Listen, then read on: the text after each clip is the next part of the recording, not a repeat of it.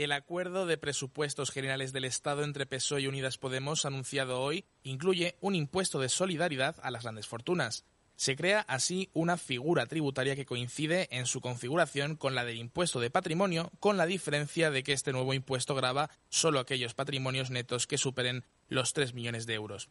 El resto de variables son compartidas por ambas figuras tributarias. Se evita la doble imposición y también se anulan los privilegios fiscales a los ricos que ha tratado de imponer el PP en algunas comunidades autónomas, ya que los que habrán de pagar este impuesto solo tributarán por la parte de su patrimonio que no haya sido grabado por su comunidad. Pues así es. 9 de febrero de 2022, la pluma de Fernando Valls prestaba entonces el servicio militar en el Confidencial y titulaba lo siguiente: Montero y Belarra desatan la guerra fiscal en el gobierno de coalición. La batalla fiscal ha comenzado en el seno del gobierno de coalición, escribía Valls, que continuaba así. Se veía venir que PSOE y Unidas Podemos iban a chocar con fuerza. En materia fiscal era algo previsible, más si cabe después de que los morados fijaran posición en una entrevista de Nacho Álvarez, número 2 de Belarra, y precisaran sus propuestas este mismo lunes en un acto con el ex líder del Partido Laborista Británico, Jeremy Corbyn, como invitado. Entonces Podemos propuso un impuesto a los ricos que el PSOE y todos los medios de comunicación rechazaron con furor. Bueno, pues hoy se ha conocido el acuerdo de presupuestos generales entre Unidas Podemos y el PSOE que incluye por fin en España un impuesto a las grandes fortunas. Hay algún periodista aficionado al cine americano que dice que todo es gracias a Moreno Bonilla por haber ido por ahí provocando con la eliminación del impuesto de patrimonio. Pero no, es gracias a Podemos, que sí que tiene algo en común con el PP, saber a qué clase le toca defender cuando gobierna. Y es que la política, amigos de la base, no tiene nada que ver con las sonrisas, con la conciliación de intereses, con el buen rollito, y tampoco es ir a los barrios como quien va a un safari park a comprar la mierda securitaria de la derecha. La política es lucha de clases, ruido, tiras y aflojas, decibelios y conflicto. La política no es un torneo de ajedrecistas, la política es Krav Maga sin armas de fuego. Hoy en la base analizamos el último logro de Podemos en el gobierno, el impuesto a las grandes fortunas. Bienvenidas y bienvenidos.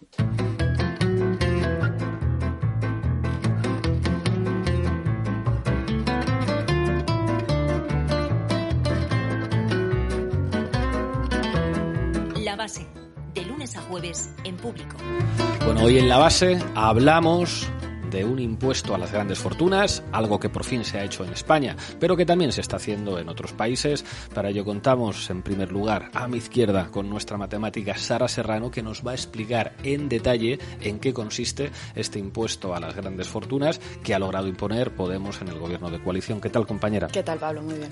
Manu Levin nos va a explicar hoy con la musiquita esa que se le podría poner de vamos a contar mentiras tralará, cómo el PSOE rechazó, el PSOE y todos los medios de comunicación, este impuesto y cómo mágicamente hoy la progresividad mediática dice que este impuesto es algo que siempre buscó el PSOE y que muchas gracias Pedro Sánchez y que muchas gracias María Jesús Montero. ¿Qué tal Manu Levin? Donde dije Diego, digo Diego, ¿qué tal Pablo? Eso, como las chaquetas de pana en campaña electoral, es un clásico.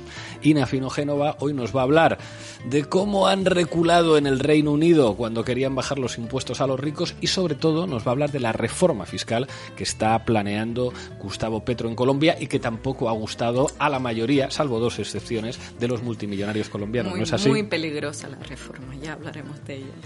Y hoy vamos a contar en nuestra mesa de análisis, vamos a poder entrevistar a uno de los artífices de esta victoria de Podemos, el negociador en materia fiscal de Podemos, secretario de Estado de Derechos Sociales, Nacho Álvarez. Así que con este programa que hemos trabajado muy bien, también tenemos que echarnos alguna flor de vez en cuando, arrancamos Lolo. La base de datos. Arrachandeón, Sara Serrano, Egunón, en América Latina. ¿Qué tal, Pablo? El PSOE y Unidas Podemos han alcanzado un acuerdo sobre los últimos presupuestos generales de la legislatura. Las medidas de los presupuestos incluyen la ayuda de 100 euros al mes para la crianza, más salud mental, nuevos permisos para la conciliación y la revalorización del ingreso mínimo vital. Pero el escollo principal para las negociaciones, además de la ley de vivienda que sigue bloqueada, ha sido la fiscalidad. Finalmente, el pasado jueves, PSOE y Unidas Podemos alcanzaron un acuerdo para una reforma fiscal. Bueno, ¿y cómo va a afectar a las pobres personas en situación de riqueza eh, este nuevo impuesto? Bueno, básicamente la reforma fiscal va a hacer que las grandes fortunas, las grandes empresas y los grandes accionistas tengan que contribuir más al sistema tributario, en concreto unos 3.100 millones de euros más. Para que nos hagamos una idea, con esta cantidad se podría triplicar el personal sanitario que existe actualmente en nuestro país. Para empezar, con esta reforma se aplicará un impuesto a las fortunas superiores a los 3 millones de euros.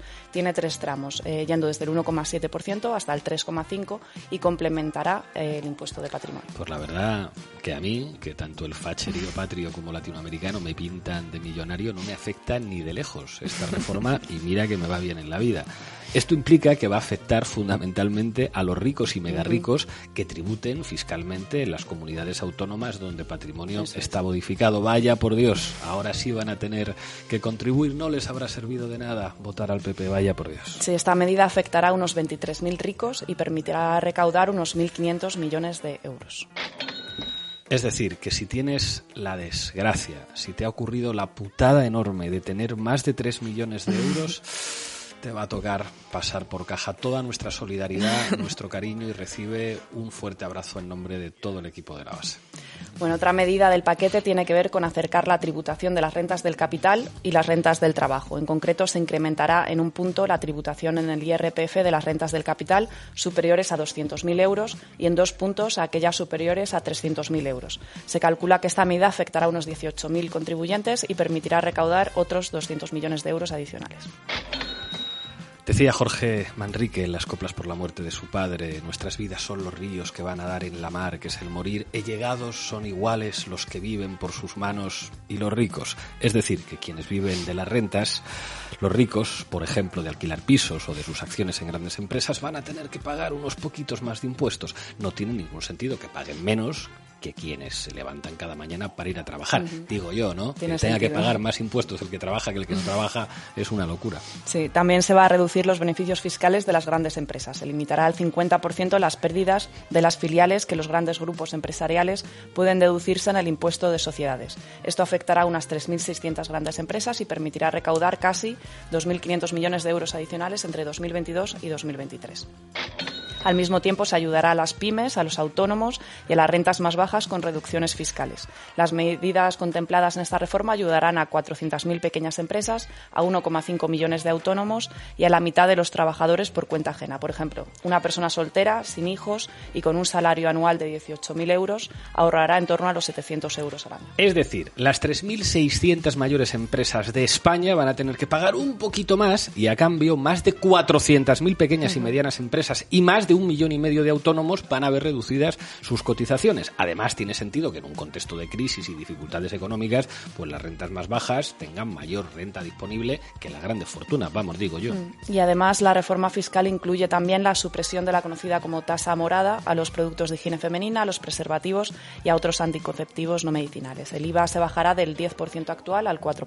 Un día explicaremos en este programa lo que son los anticonceptivos no medicinales, porque yo todavía no lo sé, pero en cualquier caso parecen medidas bastante de sentido común, incluso para un partido autodenominado socialdemócrata. Sin embargo, esta reforma fiscal y en concreto el impuesto a las grandes fortunas ha sido algo rechazado Mm. sistemáticamente por el PSOE, a pesar de lo que te cuente hoy la Sí. progresión mediática. De hecho, hace solo tres meses, en junio de 2022, Unidas Podemos ya llevó al Congreso esta propuesta y el PSOE se unió a la bancada de la derecha para rechazarla. Vamos a escuchar un fragmento del debate que tuvieron eh, por aquel entonces el portavoz de Unidas Podemos en el Congreso, Pablo Echenique, y el entonces portavoz del PSOE en el Congreso, Héctor Gómez. No entendemos por qué el PSOE no aprueba eh, que por lo menos empiece a debatir un, un impuesto a los, a los millonarios. Porque lo hemos explicado en numerosas ocasiones. Eh, el Ministerio de Hacienda está haciendo un trabajo eh, minucioso, detallado, de estudio, de avance en el ámbito fiscal y, y en esa línea de trabajo vamos a permanecer. Lamentamos que la que la decisión del PSOE sea no apoyar un impuesto que, como, como he comentado, solamente afecta a, los millonarios. Son aspectos en los que no coincidimos, eh, es evidente, pero eh, la idea siempre es la de seguir trabajando y avanzando. Maldita hemeroteca, PSOE. Aspectos en los que no coincidimos. Eso decía. Bueno, pues eh, finalmente la propuesta de Unidas Podemos se ha impuesto en el Ejecutivo y el PSOE ha tenido que aceptar tasar a las grandes fortunas. Vamos a escuchar a la ministra de Hacienda, María Jesús Montero, defendiéndolo ahora hace solo unos días de que el Gobierno siga explorando ámbitos en donde se le pida mayor esfuerzo a aquellos que más tienen, como digo, lo hemos hecho con las energéticas, lo hemos hecho con la banca y tenemos que seguir explorándolo también con las grandes fortunas. Hay que pedir en este momento una mayor aportación a los que más tienen para permitir el transporte público gratuito, los 200 euros a las rentas por debajo de 14.000 euros, seguir bajando el IVA de la factura de la electricidad, es decir, tener la capacidad de dar una beca a los alumnos que tienen más de 16 años. En definitiva, tenemos que pedirle un mayor esfuerzo a los que más tienen para acompañar a la clase media, a la clase trabajadora de este país. El Gobierno va a seguir explorando ámbitos donde se le pida mayor esfuerzo a aquellos que más tienen. Tenemos que pedir un esfuerzo a los que más tienen para acompañar a la clase media y a la clase trabajadora. Lo hemos hecho con las energéticas, con la banca y tenemos que seguir explorando también con las grandes fortunas. No sé por qué sospecho que dentro de nada, en cuanto llegue la campaña electoral, el PSOE nos va a volver a cantar la internacional puño en alto. Es alucinante cómo el impuesto a las grandes fortunas, el impuesto a las energéticas, a la banca, el tope al gas, fueron propuestas de Unidas Podemos rechazadas por el PSOE en su momento. Aunque ahora traten de apropiarse de ellas, yo creo que es muy importante recordar que si finalmente se aprobaron, no fue por el buen rollito, por el consenso, por bajar los decibelios, fue porque Podemos presionó para que se aprobaran. Sí, pero bueno, aunque el impuesto a los ricos haya salido adelante, aún quedan algunos puntos de fricción. El PSOE plantea que esta medida debe ser temporal, mientras que Unidas Podemos defiende la necesidad de que sea estructural. Parece lo sensato y va además en la línea de lo que dice un texto del partido bolchevique llamado Constitución Española de 1978, que en su artículo 31 establece que los impuestos se deben pagar en función de nuestra capacidad económica a través de un sistema progresivo, es decir, que quienes más tienen tienen que pagar un poco más. El lapso de tiempo que el PSOE ha tardado en aceptar el impuesto a las grandes fortunas, el PP pues lo ha aprovechado y lo ha aprovechado para iniciar una carrera criminal por bajar el impuesto a los millonarios en las comunidades autónomas donde gobierna. Pues Eso es lo que le permitió a Moreno Morilla decir desde Andalucía, empresarios catalanes, aquí está vuestra patria, porque en el fondo la patria de los ricos es allí donde no se pagan impuestos. Efectivamente, el, nuevo impuesto a las grandes fortunas aprobado por el Gobierno lo que pretende es neutralizar la competencia fiscal desleal que está haciendo el PP desde algunas comunidades autónomas. El objetivo es evitar que se creen paraísos fiscales para ricos en los lugares en los que gobierna la derecha. Madrid, recordemos que impuso la bonificación total del impuesto de patrimonio en 2011 y recientemente Andalucía y Galicia, también gobernadas por el PP, se han sumado anunciando que aplicarán descuentos del 100 y el 50% respectivamente. Con mi Gobierno cada madrileño se ha ahorrado de media 6.700 euros en impuestos. Somos la única región de España sin tributos propios. Es cuestión de voluntad política, respeto al esfuerzo del contribuyente y gestión eficaz de los servicios públicos. Recaudar no es gobernar, gobernar es gestionar respeto al esfuerzo del contribuyente y gestión eficaz de los servicios públicos. Lo dice la presidenta de la comunidad de la LEZ o la GURT, la Púnica, la comunidad que tiene a todos los expresidentes que son del PP o condenados o imputados o en la cárcel por corrupción, la comunidad que hacía negocio con las mascarillas mientras desmantelaba la sanidad.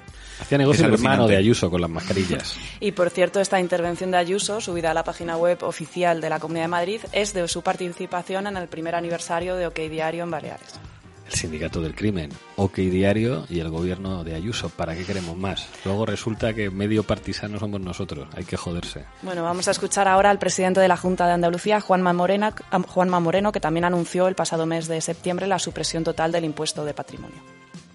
Nuestro objetivo es seguir aumentando la recaudación bajando impuestos. Por todo ello, les anuncio que suprimiremos el impuesto de patrimonio en Andalucía si queremos competir con la locomotora económica de España, que ahora mismo es la Comunidad de Madrid, debemos tener una fiscalidad igualmente atractiva como la que tiene la Comunidad de Madrid. Por eso, tras la sexta bajada de impuestos que aprobaremos mañana, Andalucía será la segunda comunidad autónoma con menos impuesto de España.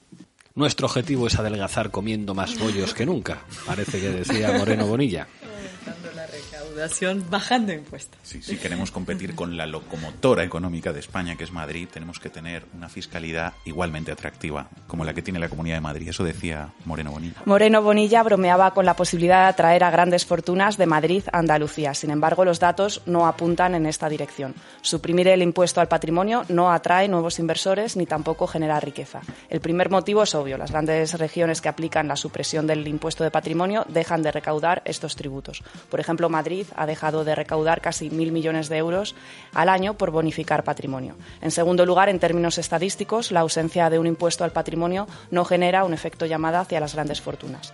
Desde la puesta en marcha del descuento al patrimonio, Madrid ha dejado ha ganado menos ricos declarantes que otras comunidades que no tienen esta bonificación, como es el caso de Baleares, Aragón o la Comunidad Valenciana. En concreto, desde 2012, un año después de la puesta en marcha de esta medida, Madrid ganó un 25% más de declarantes, mientras que Baleares obtuvo un 32% más, la Comunidad Valenciana un 30% y Aragón un 166% más. Todo esto sin la necesidad de aplicar ningún descuento tributario.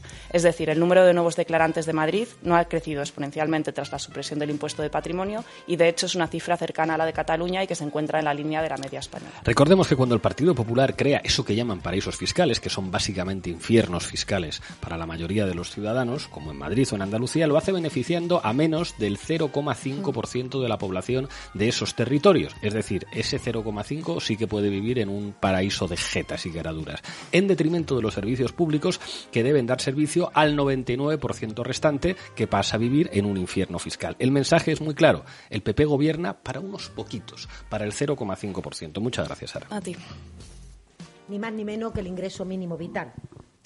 Y antes de cederle la palabra a ello, me gustaría destacar que se trata de un paso de gigante en la lucha contra la desigualdad y la pobreza en nuestro país y en favor, como no, de la igualdad de oportunidades y de la justicia social.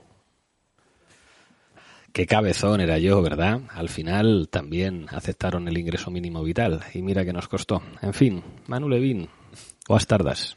Buenas tardes, Pablo. Vamos con ello. Titulares al banquillo.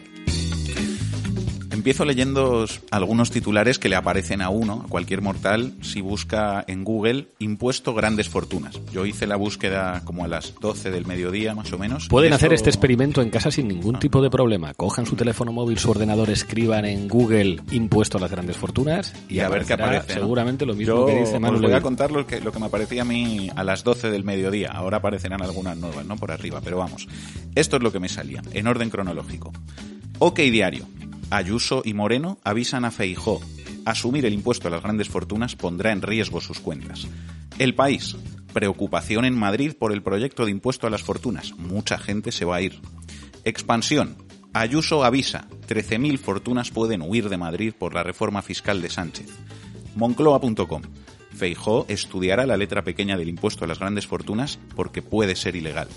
La Vanguardia, vía Servimedia. Feijó descarta anunciar una ofensiva judicial contra el impuesto a las fortunas hasta ver la letra pequeña. Economist and Jurist. El nuevo impuesto podría ser inconstitucional. La Vanguardia. Feijó cree que el impuesto a las grandes fortunas deslocalizará inversiones fuera de España.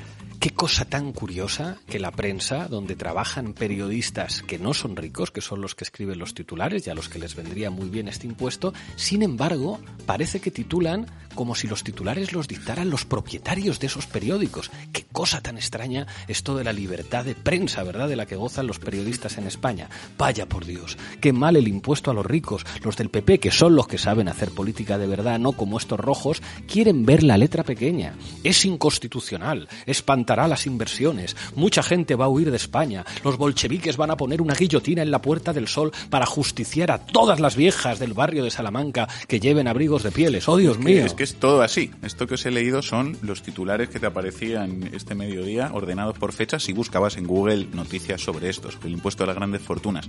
No sé, creo que es un ejercicio sencillo eh, pero que habla muy bien del poder que tiene la derecha mediática para posicionar sus marcos y sus argumentos, incluso en medios a priori, digamos, no situados a la derecha como, como la vanguardia. Estoy como el pensando país. que la Asociación de Viejas con Abrigos de Pieles del barrio de Salamanca me va a denunciar también.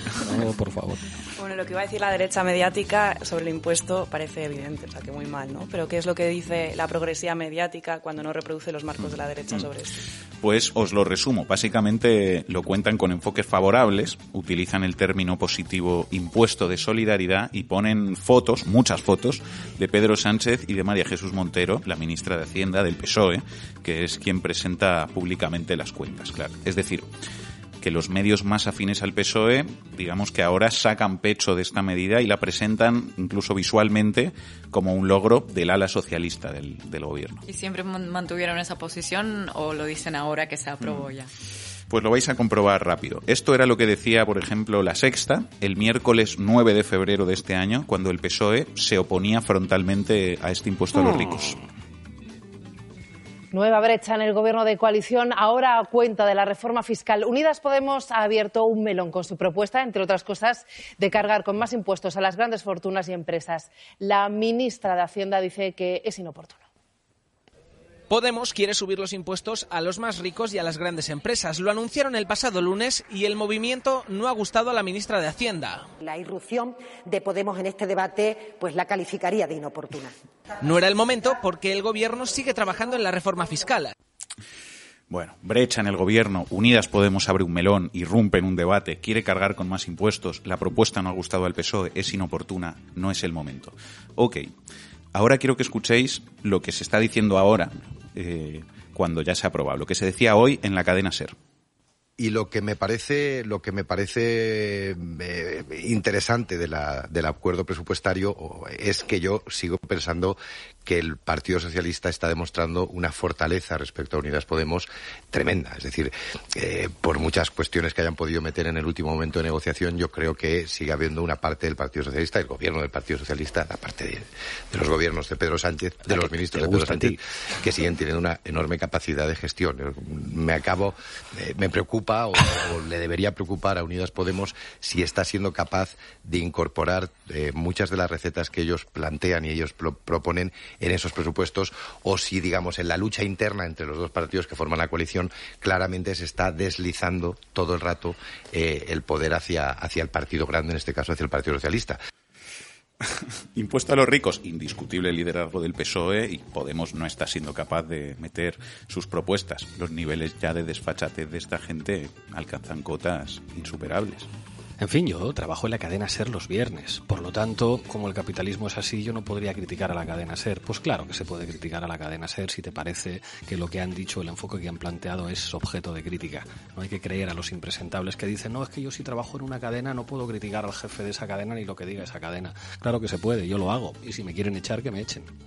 En fin, así funciona, queridos oyentes. Cuando Podemos pelea dentro del gobierno para lograr medidas como este impuesto a los ricos, el ecosistema mediático del PSOE se posiciona en contra de estas medidas. Dice que son inoportunas, que tienen deficiencias técnicas, que no es el momento y que los de Podemos hacen mucho ruido, mucho ruido, mucho ruido. Pero cuando Podemos finalmente logra arrancarle al PSOE esas medidas después de meses y meses con Pedro Sánchez oponiéndose igual que sus ministros, entonces la Sexta, Prisa y el resto de la progresía mediática salen a decir que muchas gracias al PSOE por avanzar en la justicia social y gracias a Rejón también y a Valdoví, aunque no pintaran nada en esto, pero que hay que cuidarles porque son de la casa y que muy mal Podemos que no está siendo capaz de introducir medidas. Vaya cara dura. El truco del almendruco eterno del PSOE en esta legislatura. Primero me opongo todo lo posible y si me ganan el pulso, entonces ahí ya salgo e intento capitalizar las medidas a las que me he opuesto gracias a todo el poder mediático que tengo con la SER, con el País, la Sexta, el Diario, etcétera, etcétera.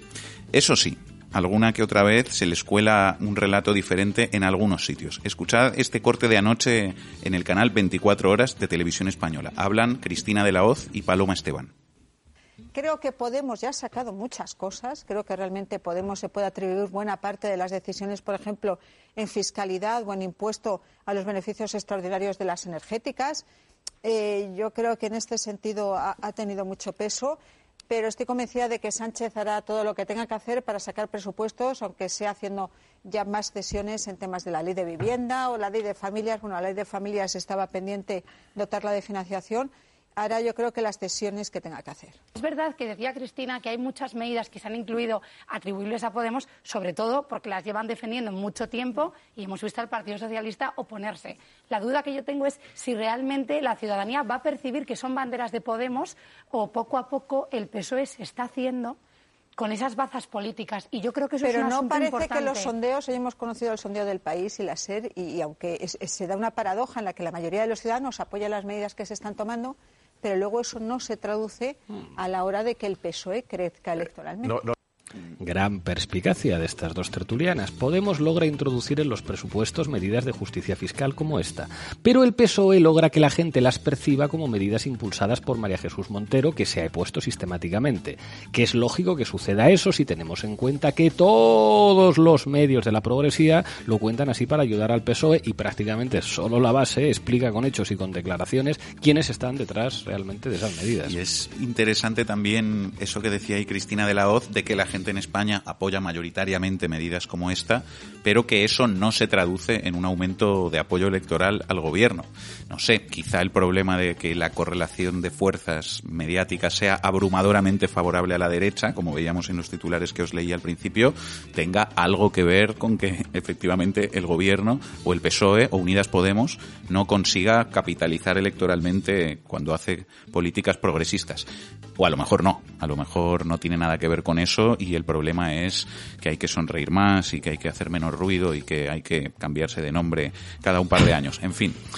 Hay otro elemento más que también puede tener que ver con esto de que el gobierno no consiga sacar rédito en las encuestas de las medidas justas que adopta. Eh, en el PSOE, ¿no entendéis por qué sucede esto? Bueno, pues un tertuliano facha en espejo público os da una respuesta. Si os fijáis, el gobierno tiene una contradicción eh, eh, que es hasta grotesca.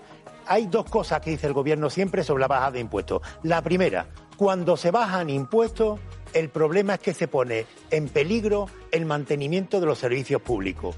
Oiga, pues hay gobierno del Partido Socialista que lo están bajando. Chimo Puig. Chimo Puig. Y luego lo- la otra parte, que dicen, el Partido Popular, la derecha, lo que quiere es que el dinero esté, lo dijo Pedro Sánchez hace poco, el, el- el dinero esté en el bolsillo de los ciudadanos. Y esto no es así. Oiga, pero es que el gobierno está haciendo lo mismo. Cuando tú eh, le pagas a cada ciudadano una parte de la gasolina cuando va a repostar, le estás dejando dinero en el bolsillo. Cuando bajas el IVA de algunos productos, tú le estás dejando, dejando el dinero en el bolsillo. Entonces, ¿en qué quedamos? Que me parece que es una cuestión ideológica, como decía Chema, pero no puede estar en mucha una demagogia, y en lo contrario, claro. ¿En qué quedamos? Se pregunta este tertuliano y la verdad es que tiene razón. Si el PSOE primero actúa como la oposición dentro del gobierno frente a todas las medidas de izquierdas, esgrimiendo para ello argumentos de derechas, y después cuando le tuercen el brazo sale a ponerse medallas con discursos opuestos a, los que mantenía hasta ese momento, pues claro, no nos puede sorprender que sea un poco difícil que la gente pueda entender bien cuál es el rumbo del gobierno y apoyarlo. Para ganar a la derecha, menos sacar a Fernández Vara, a García Paje, a Margarita Robles, a Pepe Bono y a todos los fachas con carné del PSOE. Menos debilidad ideológica y menos defender y adoptar medidas de derechas para luego acudir a la progresía mediática a que pongan muchas fotos de María Jesús Montero cuando el PSOE finalmente ha tenido que ceder en una negociación con Podemos. Un rumbo y una ideología claras. Así se harían las cosas de manera mucho más sensata. Por favor, que alguien me abrace hasta que el PSOE sea de izquierdas. Aquí está, mi unicornio. Muchas gracias, man.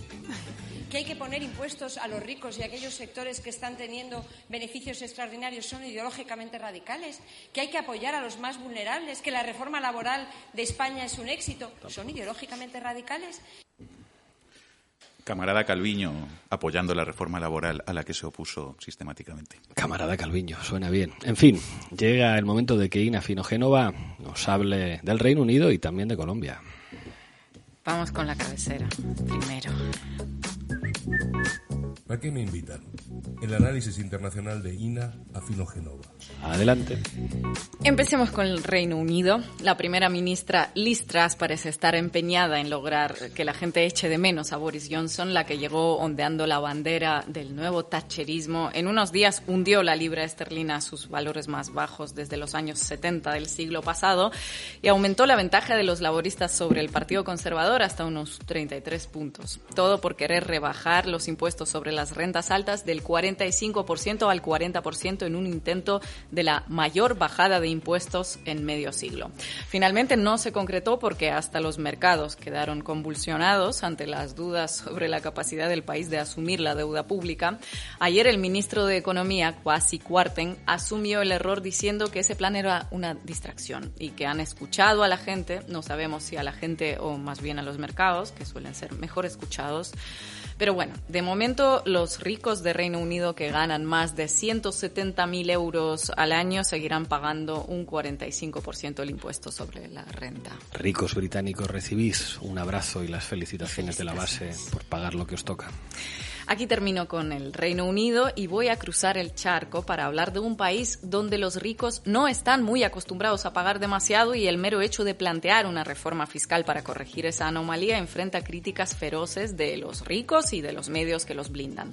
Hablo de Colombia y de la reforma fiscal de Gustavo Petro. Antes de explicar en qué consiste, recordemos que las históricas protestas de Colombia del año pasado fueron desencadenadas principalmente por la reforma tributaria de Iván Duque, a la que tuvo que dar marcha atrás luego de días y días de manifestaciones por todo el país.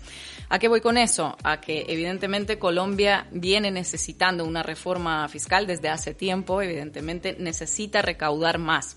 Es el país que menos impuestos recauda entre las economías medias y grandes de América Latina. El promedio de recaudo de América Latina es de 27,3% del PIB, mientras que en Colombia el porcentaje es de 19,7%.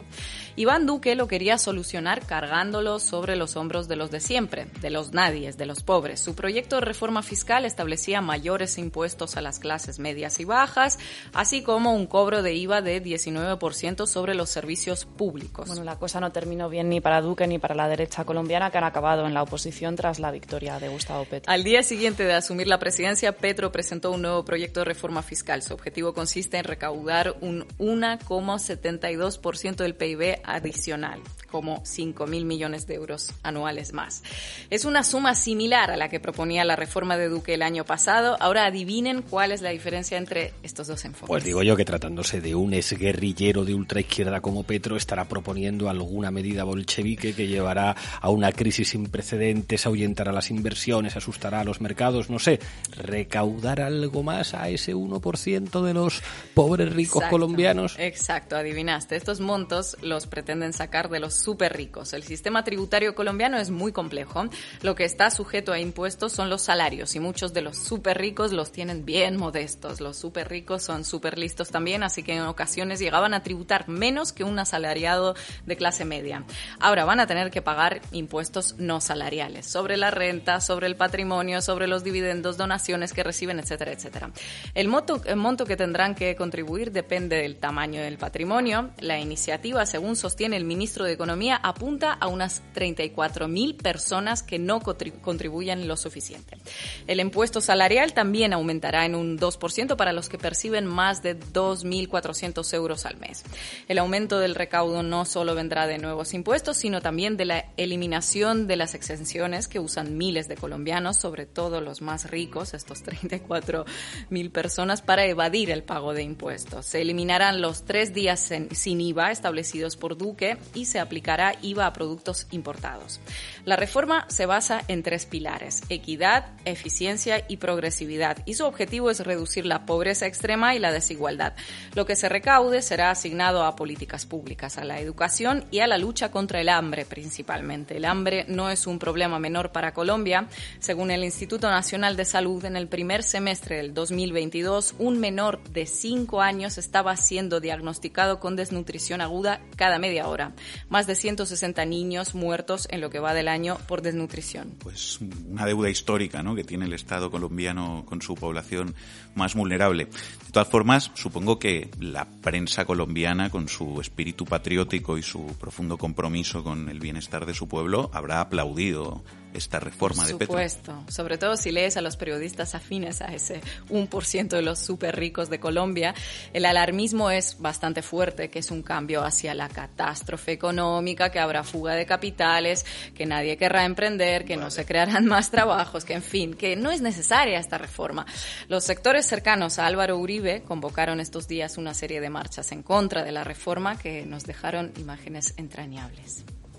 Hoy 26 de septiembre acompañamos a los ciudadanos en las calles de Bogotá a rechazar las medidas del gobierno Petro, no al debilitamiento de la fuerza pública, no a la reforma tributaria, no a la reforma a la salud, no a la reforma a las pensiones. Esos recursos son sagrados y el patrimonio de todos los colombianos se respeta. Presentes, Dios y patria, ajúa. Esto que No era en la, Dios y patria. en la calle Núñez de Balboa de Bogotá. Claro. Era esa manifestación. ¿no? No a la Nada. reforma, no a tocar el patrimonio, no a Petro, no a, a todo. La revolución cayetana será Es- internacional o no será. Este manifestante defensor de los multimillonarios se llama José Jaime Uzcategui. Se define en Twitter como orgulloso hijo del general Uzcategui. Su padre, Jaime Urbe- Humberto Uzcategui, se convirtió en el primer general del ejército colombiano condenado por una masacre paramilitar en Mapiripán que dejó al menos 50 muertos. Lo sentenciaron por secuestro y homicidio agravados. En general, si ves imágenes de protestas contra la reforma tributaria de este año y las comparas con las del año pasado, la diferencia es evidente, como ha dicho Manu, ¿no? ¿Qué calle era? Estos días tenemos a gente marchando, a gente blanca y, y rica en contra de que los multimillonarios paguen impuestos. Y como son ellos los que controlan los grandes medios, pues tenemos a los grandes medios también planteando escenarios catastrofistas para, catastrofistas para Colombia. Hace unos días se ha hecho viral un trozo de una entrevista que dio Gustavo Petro a Caracol TV en la que tuvo que explicarles a los periodistas en qué consistía la reforma exactamente porque de las preguntas quedaba evidente que no estaban al tanto a quién afectaba y por qué. Vamos a escucharla. Presidente, resultados eh, en la economía. Y usted, usted empezó hablando, me, me, me, me pareció interesante, Luis Eduardo, esa, esa frase. Él dice, una cosa es lo que uno quiere y otra la que toca por el tema, eh, el- el- la realidad. restricción La presupuestal. restricción presupuestal. En esa, eh, en eso- en, eh, ahí entra en esa ecuación el tema de la reforma tributaria, que ha recibido toda clase de críticas y genera una cantidad de preguntas. Ustedes, lo- con su ministro de Hacienda, eh, pues han explicado que necesitan la plata. Eh, pero hay mucha incertidumbre, presidente, en el sector privado. Dices, mire, si se pretende mover la economía, ¿cómo se espantan los que están creando empleo y, y haciendo mover la economía? Hay una Esa, de esa- esa- tesis muy difícil un- sobre el tema. Y Esa dicen, tesis es una ideología. ¿Quiénes producen el empleo en Colombia? La mitad del empleo se produce por la misma gente. La mitad de la, de la economía colombiana, la economía popular que usted ve ahí en San Victorino, en todas partes, informal. es la misma gente sobreviviendo. La otra mitad de la economía, un poco que llaman formal, está la inmensa mayoría compuesta de pequeños y medianos empresarios, sobre los cuales realmente nosotros no queremos eh, poner los impuestos. Pequeños y medianos empresarios explican el 80% del empleo asalariado del país. Entonces ahí no está el tema, ¿no? Es una ideología, lo que pasa es que no quieren ciertos sectores muy ricos de la sociedad colombiana que le pongan pues- impuestos. o sea, es- esas pequeñas y medianas empresas no van a sufrir en la No tributaria. van a sufrir fuera de la transparencia misma, no se les sube la tasa de impuestos de renta, nada de eso. Va- el- claro, el impuesto al patrimonio va sobre los ricos, sobre los más ricos de Colombia. Acabo de leer ahí en España que se va a plantear el impuesto a las grandes fortunas, es lo mismo. En Estados Unidos es lo mismo.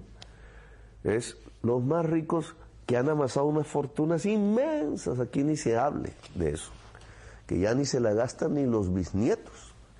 Si quisieran gastarse una fortuna diaria, ni los bisnietos se las gastan. Entonces, ¿por qué no un impuesto ahí para arreglar problemas de la gente que es más débil, más pobre? Eso es lo que queremos hacer en Colombia. Entonces, como nunca se había hecho una reforma tributaria en función de que los que más tienen más paguen, que es lo que ordena la Constitución, sino que siempre, no, el IVA a la yuca, el IVA a la leche, el IVA a la comida, el IVA al aceite. Es decir, que los que co- comen, que somos todos, paguen, entre esos más duramente el que menos plata tiene. Como esa era la costumbre en contra de la Constitución, entonces ahora sí, no, qué reforma tributaria tan mala, hay que hacer una marcha. No, señores, los más ricos tienen que pagar más impuestos, porque hay que lograr llevarle la comida al niño pobre y a la niña pobre Esa es la paz. Pero esa reforma tributaria produce miedo. Uno escucha a la gente en la calle, algunos dicen, esperemos a ver qué pasa en el primer año del gobierno Petro. Otros dicen, no voy a invertir. Otros dicen, me llevo la plata para afuera. Eso Pero ¿a dónde se la van a... eh, Eso de llevarse la plata para afuera, ¿a dónde la vayan a llevar? Aquí a Nueva York. Aquí en Nueva York se paga dos veces más impuestos que en Bogotá. ¿A dónde se la van a llevar? A Miami. Miami está entrando en una crisis económica profunda. ¿A dónde? A Madrid. En Madrid es donde se está hablando del impuesto a las grandes fortunas. ¿A dónde se la llevan? A, a- a Surinam. Y efectivamente, allá donde quieras llevar la plata, el impuesto seguirá siendo mayor que el que tendrás que pagar en Colombia, salvo si es un paraíso fiscal. Sigue Pedro, Petro en esta entrevista dando clase al periodista explicando que en el mundo actualmente hay miles de millones de personas pasando hambre y en esta crisis que estamos viviendo, Colombia no es el único país que se plantea aplicar impuestos a las grandes fortunas. Y mientras hijos de paramilitares condenados marchan en contra de esa reforma y los grandes medios les siguen la corriente, algunos de los multimillonarios colombianos sí apoyaron el proyecto. Dos personas exactamente de las 34.000 que según el ministro de Economía tiene Colombia. ¿Y quiénes son esos dos excéntricos? Bueno, una de esas dos personas es Jaime Gilinski, el tercer hombre más rico del país cuyo hijo es dueño de la revista Semana. En una entrevista a El País dijo que una reforma fiscal era necesaria para Colombia, alucinante. Otro, el banquero David Vélez, el segundo súper rico del país, dijo una cosa tan revolucionaria como que el que gana más tiene que pagar más. Dos chiflados que salen en medios como eso, como chiflados. O sea, aquí un nuevo capricho que tienen esos ricos, apoyar la iniciativa de pagar más y disminuir la desigualdad. Ojalá hubiera más ricos chiflados. Gracias, compañera. La base, con Pablo Iglesias, Sara Serrano, Manu Levín e Ina Afinogenova. Bueno, hoy contamos con Nacho Álvarez, secretario de Estado de Derechos Sociales, es el negociador económico de Podemos. Nacho, muchas gracias por atender a la base. Buenas tardes, Pablo. Es un placer poder estar aquí. La primera pregunta, Nacho, ¿por qué se ponía el Partido Socialista este impuesto? ¿Por qué ha costado tanto convencerles de hacer un impuesto a las grandes fortunas? Bueno, yo creo que ha existido una tendencia en nuestro país y en otros de nuestro entorno durante décadas a apostar por las bajadas generalizadas de impuestos, mm, creyendo que con eso se aumentaba la recaudación gracias a- al supuesto mito, al supuesto estímulo de la actividad económica, que la actividad económica mejoraría con las bajadas de impuestos, ¿no? La famosa curva de Laffer que nunca se cumple. Y yo creo que la tendencia, eh, de esa tendencia también ha participado el Partido Socialista. Afortunadamente yo diría que el gobierno de coalición ha cuestionado este dogma y ha apostado por una fiscalidad más progresiva que asegure la financiación del estado del bienestar. Y, en este sentido, qué duda cabe que hay dos hechos que creo que han terminado de decantar eh, la posición del Partido Socialista, la, la propia influencia de, de Unidas Podemos en el gobierno, pero yo diría que también la agresiva apuesta del Partido Popular por bajarle los impuestos de forma descarada eh, a los que más tienen. Nacho, ¿a cuántos ricos va a afectar este impuesto y cuánto se podría recaudar? Bueno, va a afectar a, a, muy poca gente. Pensemos que el impuesto a las grandes fortunas en España fundamentalmente afecta a aquellas personas que tienen un patrimonio neto superior a los 3 millones de euros y que además viven en comunidades autónomas, de, las del Partido Popular, que han bonificado el impuesto de patrimonio. Estamos hablando seguramente del entorno de las 15 o 20 mil eh, familias más ricas que viven en, estas, en esta comunidad, fundamentalmente la Comunidad de Madrid, pero que en todo caso supone una recaudación que no es menor. Eh, solo este impuesto a las grandes fortunas recaudará más de mil millones de euros. Explicabas antes que uno de los elementos claves para convencer al PSOE habría sido la carrera criminal que parece que había iniciado Moreno Bonilla con Ayuso de decir no, no, vamos a crear un paraíso fiscal para ricos, un infierno fiscal para la mayoría. ¿De qué manera este impuesto anula ese intento de la derecha de que los ricos en los territorios autonómicos en los que gobierna no paguen nada? Bueno, lo anula porque de facto este, el impuesto a las grandes fortunas en España crea una suerte de, de mínimo, de mínimo territorial no bonificable, que tiene el doble objetivo de, en primer lugar, frenar la deserción fiscal de los más ricos en nuestro país y, en segundo lugar, eh, de, cortar eh, de raíz la competición a la baja que estaba impulsando el, Partido Popular. Recordemos que algunas de estas comunidades, estoy pensando en Madrid, estoy pensando en Andalucía, luego se quejan de forma sistemática de la supuesta falta de financiación de la Administración General del Estado para sufragar sus servicios, cuando ellos mismos están eh, desfiscalizando sus haciendas, sus, haciendas autonómicas y, por lo tanto, mermando la capacidad de sus propias eh, consejerías de sanidad, de sus propias consejerías de, educación para ofrecer mm, servicios dignos a la, ciudadanía. Pensemos que, además, las comunidades autónomas eh, van a seguir teniendo, lógicamente, margen para bonificar el impuesto de, patrimonio, pero esto sería un absurdo que lo hagan. ¿Por qué? Porque en el caso de que lo hagan, entrará en acción el impuesto a las grandes fortunas, esa suerte de, mínimo territorial no bonificable, y hará que las personas ricas en estos territorios tengan que pagar sí o sí impuestos, pero que en todo caso además la comunidad autónoma no sea la que recibe esa recaudación, sino que la reciba la Administración General del Estado y por lo tanto deja de tener sentido esta carrera fiscal a la baja que el Partido Popular había impulsado, beneficiando exclusivamente a los grandes patrimonios de algunas comunidades autónomas. Nacho, ¿existen impuestos equivalentes a este en otros países? Sí, existen impuestos en, referentes europeos claros en este sentido. Es el caso del impuesto sobre las grandes fortunas de Francia, pero también en, Noruega, en Suiza, en los Países Bajos hay, hay una fiscalidad similar en el ámbito del patrimonio. En todo caso, yo creo que no hay que olvidar que la clave aquí se sitúa en que en España nosotros teníamos una situación de fuerte desigualdad territorial, con un paraíso fiscal interno como era la Comunidad de Madrid en el ámbito del patrimonio, en el ámbito de las grandes fortunas, que había hecho incluso, que había generado eh, migraciones intrarregionales. Eh, grandes patrimonios de Cataluña y del País Vasco yéndose hacia Madrid y por lo tanto era necesario reequilibrar una situación interna que yo creo que era eh, que, nos situaba en un, en un escenario de desequilibrio territorial insostenible. Nacho Álvarez, secretario de Estado de Derechos Sociales, negociador económico de Podemos en el Gobierno, gracias por atender a la base. Muchas gracias a vosotros. Bueno, llegamos al final del programa. Os vamos a dejar con un temazo de Aerosmith, Eat the Rich, comete a los ricos. Pero acordaos que en cuanto termine la base, llega el momento del programa de Julián Macías, Dato Mata Relato, que hoy nos va a hablar de cómo la televisión ha mentido en la cara de la audiencia para blanquear el fascismo. Hasta mañana.